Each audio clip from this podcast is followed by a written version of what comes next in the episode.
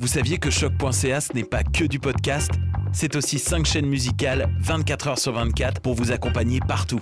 Rock, indie pop, hip-hop, musique francophone et musique électronique en écoute gratuite et à volonté. Pour les découvrir, rendez-vous sur le site de choc.ca sur l'onglet chaîne musicale. Vous écoutez une émission de choc.ca.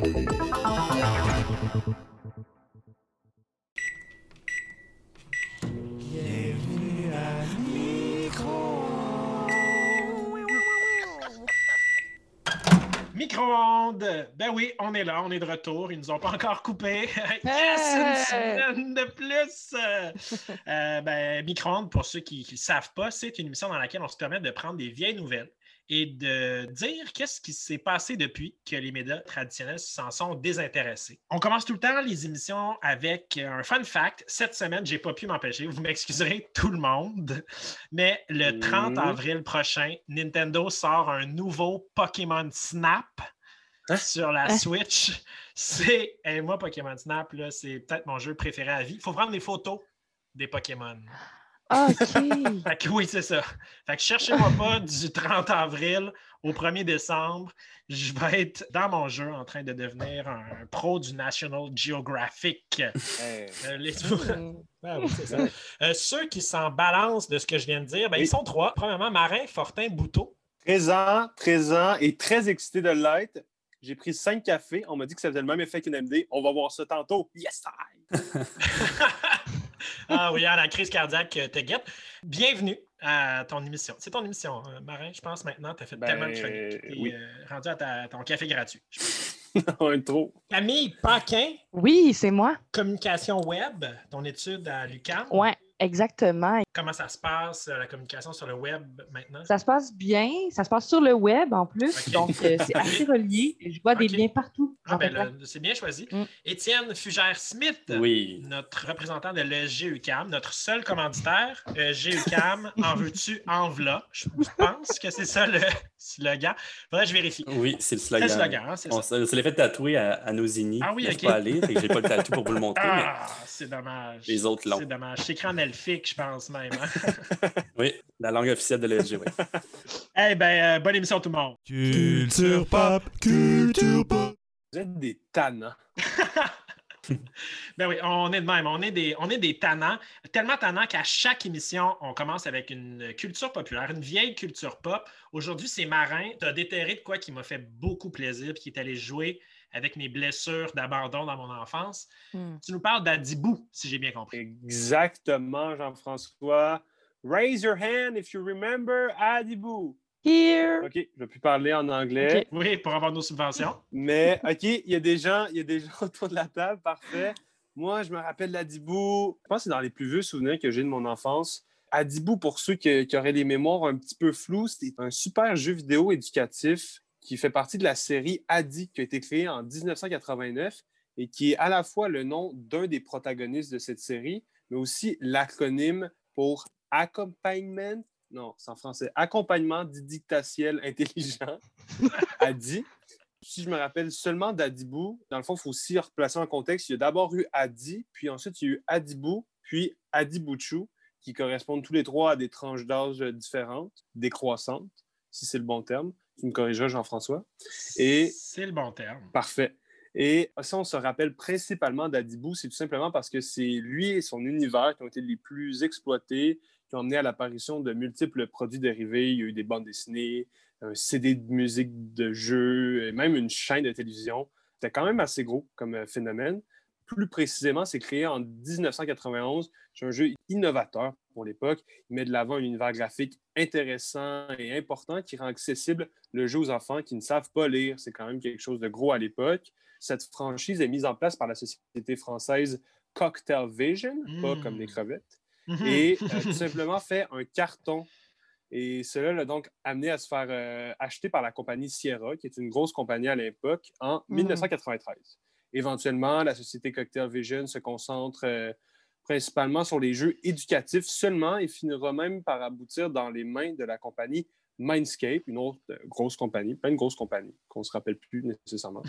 Euh, malheureusement, la compagnie Mindscape euh, va finir par disparaître en 2011, amenant avec elle dans sa tombe la franchise d'Adibou, Mm. Adi, Adibuchu, tout le kit. Aïe, aïe. Le dernier opus de cette franchise est donc Adibou Adventure. J'explore le corps humain. Ça me rappelle un peu mon cours de sciences. Wow. C'est sorti sur Nintendo DS en, en 2009. J'ai pensé à Adibou récemment et ça m'a donné envie de, de faire une chronique parce que j'ai trouvé une entrevue récente qui date de janvier 2020 avec Roland Oskian, qui est un des cofondateurs d'Adibou. Puis il nous parle de sa vision à travers le jeu et de comment celle-ci se traduit aujourd'hui à travers le travail de ses enfants. On l'écoute.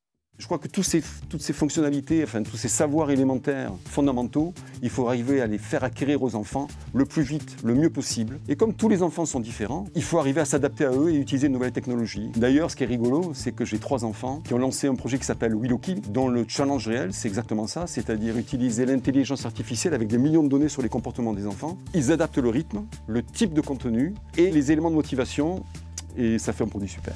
Avec cet extrait, on voit vraiment comment Willoki, ça c'est le, le- le jeu que développent ses enfants, s'exprime vraiment comme un héritage d'Adibou et qui suit un peu euh, la pensée, l'idéologie euh, qu'avait déjà euh, leur père à l'époque. Si on pousse la réflexion un petit peu plus loin, on peut se demander si ce type d'apprentissage ne va pas être favorisé en fait dans le futur.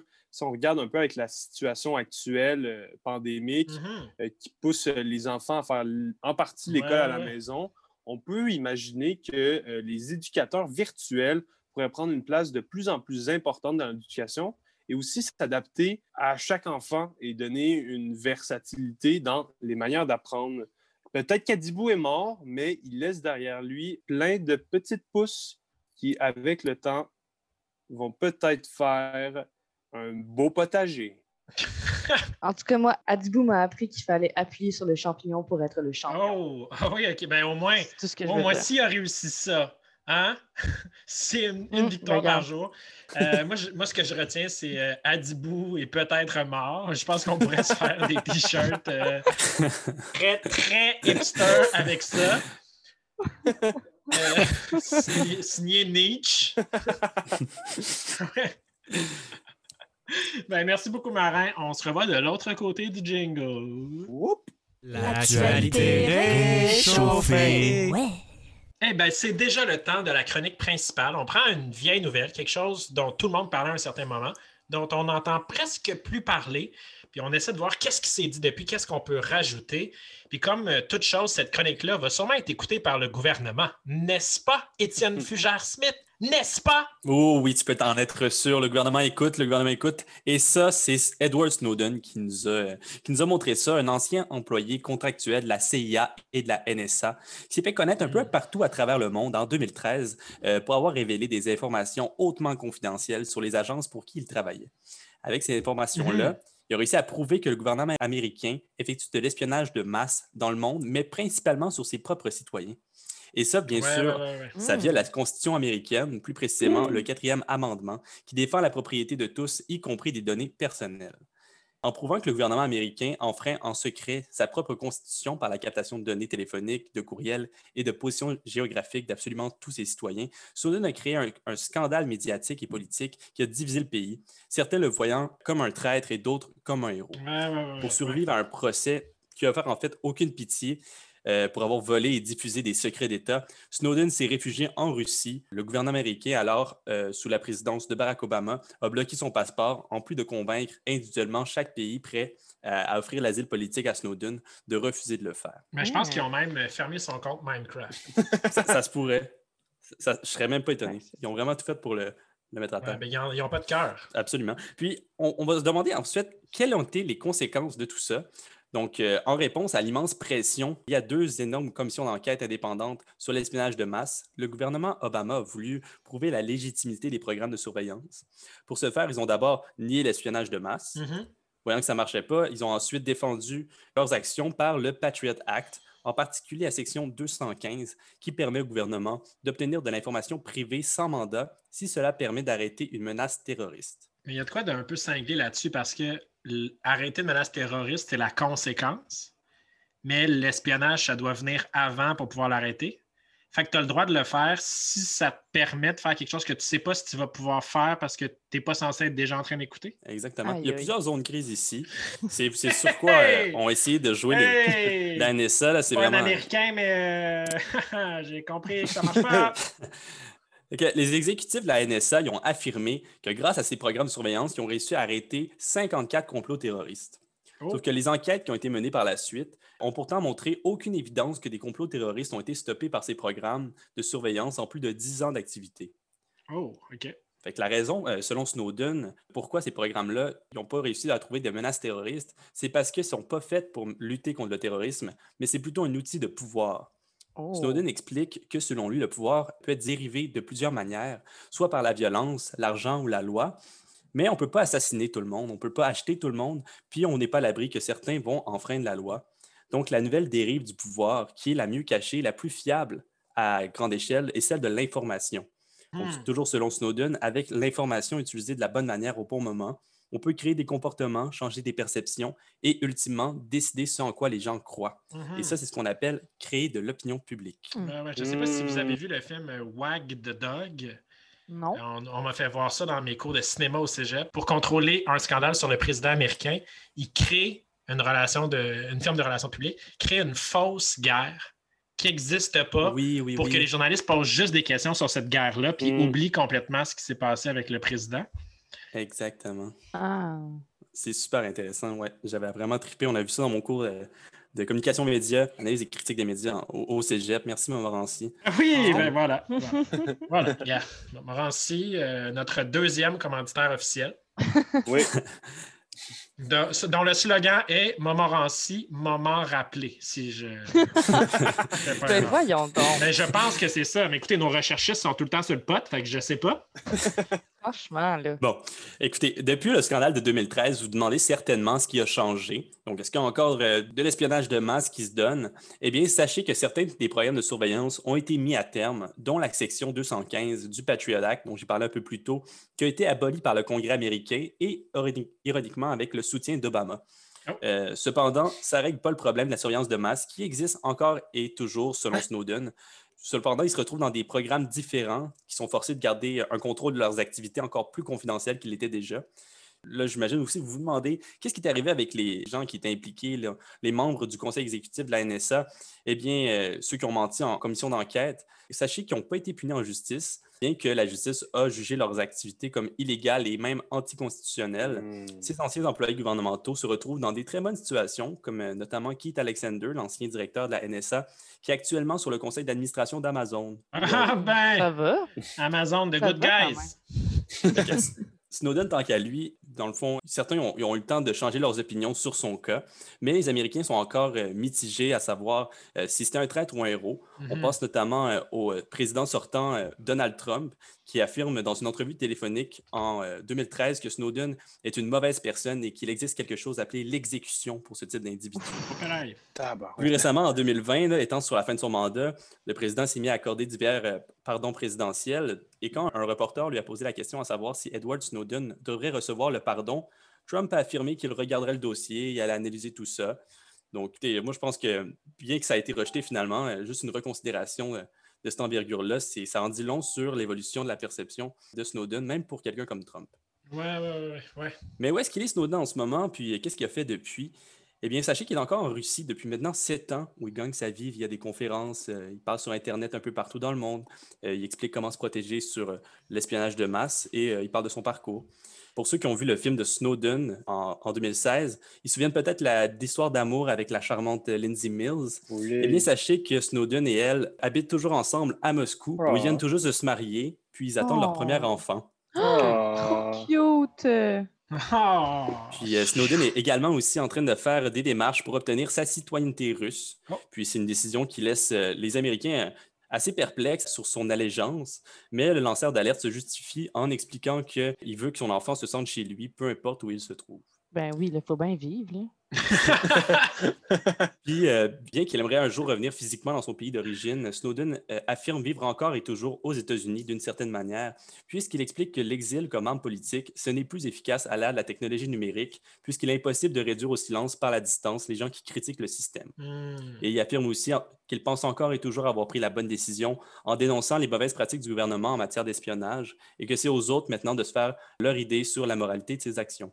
Super intéressant, Étienne. Merci beaucoup d'avoir déterré ça parce que ça, c'est, très près de nous, même en ce moment. On pensera au lanceur d'alerte Louis Robert, qui travaillait pour le MAPAC, qui a annoncé à la population québécoise qu'il y avait de l'ingérence du privé dans les recherches sur les pesticides au sein même de notre gouvernement censé nous protéger.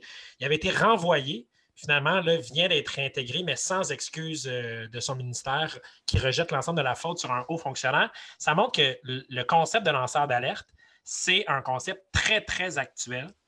Snowden était peut-être le premier exemple qui a, qui a mis sur la map le terme lanceur d'alerte. Euh, content de Ben, Il y, en- voir il y en qu'on- avait avant quand même, mais c'est assez intéressant justement parce que Obama se pro- il se prononce sur la question à savoir euh, est-ce que Snowden a fait la bonne chose? Lui, clairement, il dit que non, parce qu'il aurait dû passer par les instances légales, puis vraiment passer par le système, le protocole pour savoir si il faut revoir les fonctions. Sauf qu'il y en a d'autres qui l'ont fait avant lui, puis il était persuadé, il savait ce qui l'attendait. Puis C'était la censure, puis c'était le tasser, le mettre à un endroit où il ne fera pas de mal, puis garder les mauvaises pratiques. Donc, euh, c'est comme ça qu'il se défendait à ce niveau-là. Mais c'est intéressant, le gouvernement va pas, euh, en tout cas, il va, va pas te laisser non plus euh, dire ce que tu veux, puis il va te placer dans un système où est-ce qu'il te contrôle, tu sais, qu'il va te... Ouais, J'ai l'air conspirationniste dit de même, mais...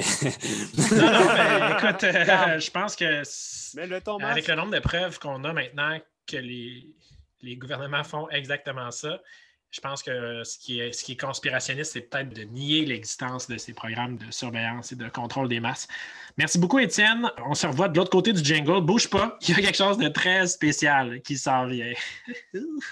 Les nouvelles du futur. Troisième segment de l'émission déjà. C'est toi, Camille, qui as la chance de nous fermer ça aujourd'hui. Clip, clip. Ben oui.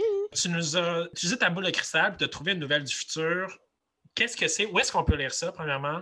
Écoute, premièrement, ça va être sur TikTok parce qu'on ne lit plus en 2027. Ok. Ça se passe en 2027. Fio! Oui, non, c'est ça. Y a plus, on n'a plus besoin de lire en 2027. C'est on a Adibou qui nous a appris à pas lire, à faire des gâteaux dégueux. Puis là, on, est déjà prêt. À, de toute façon, tout est en vidéo. Alors, écoute, Jean-François, on est en 2027 et on apprend en exclusivité sur TikTok, sur le TikTok de Musique Plus, en fait, parce que oui, dans sept ans, l'association des vieux VJ se réinvente, pas tant que ça, et fait renaître le top rock sur une plateforme qui est déjà désuète. C'est donc Babu lui-même qui nous annonce qu'une tournée mondiale, hommage au fameux Club des 27, se déroulera cet été. Revenus des morts pour faire rocker les vivants, des ex-académiciens incarneront Non! Oui, oui. Ah, je te jure. Non! ah, ils sont là et ils incarnent Robert Johnson, Brian Jones, Jimi Hendrix, Janis Joplin, je continue là, Jim Morrison, Kurt Cobain et Amy Winehouse pour performer un set démoniaque. écoute, écoute, cette tournée, elle va être commanditée par Evenco, dont le PDG s'appelle maintenant Satan. Oui, oui, Oui, oui, je confirme. un gros producteur de rock, de rock euh, quand même, le gars. Parce que dans le fond, avec lui et les artistes déchus de l'Académie ont signé un pacte éternel pour atteindre la gloire. Donc, effectivement, quelques années après l'achat de Juste pour rire, le groupe Evenco a promu un autre ange déchu afin de garder la culture québécoise sur les rails. Alors, les démons du rock se déplaceront à la manière d'une chasse-galerie à bord d'un bus magique dans toutes les villes du monde possédées par une jeunesse indécente. Ils s'arrêteront donc évidemment à Montréal, au Club Soda, le 6 juin à 6h66 pour un Hmm. spectacle qui promet d'être mémorable. La prévente commence euh, ce week-end sur le site d'Evenco au prix modique d'un bras puis une jambe, puis ça devrait partir. J'achète. Ben oui. ça va partir vite, comme des petits pains chauds. Voilà. Euh, ben oui, on salue Evenco, à notre troisième commanditaire de l'émission. Donc, le- si je si je suis pas sûr, mais je pense que leur slogan, c'est Euh, euh, C'est ça. Amenez-en des mises en demeure, on les collectionne. Ben, merci, merci Camille. Euh, je- moi, je mettrai un disque, celle-là elle va se réaliser. Ben, merci que- Marin. Ça fait plaisir. Merci Étienne. Euh, je m'appelle euh, Jean-François Gagnon. Je vous souhaite la plus belle des semaines, puis on se revoit la semaine prochaine pour un autre épisode de Micro-ondes. Micro-ondes. Jeff, tu nous dis merci, mais nous, nous on ne dit jamais merci. Personne euh, personne dit merci. jours. Les gens n'ont pas été élevés. Tu veux-tu qu'on en parle, Jeff? Non. Clique sur le prochain.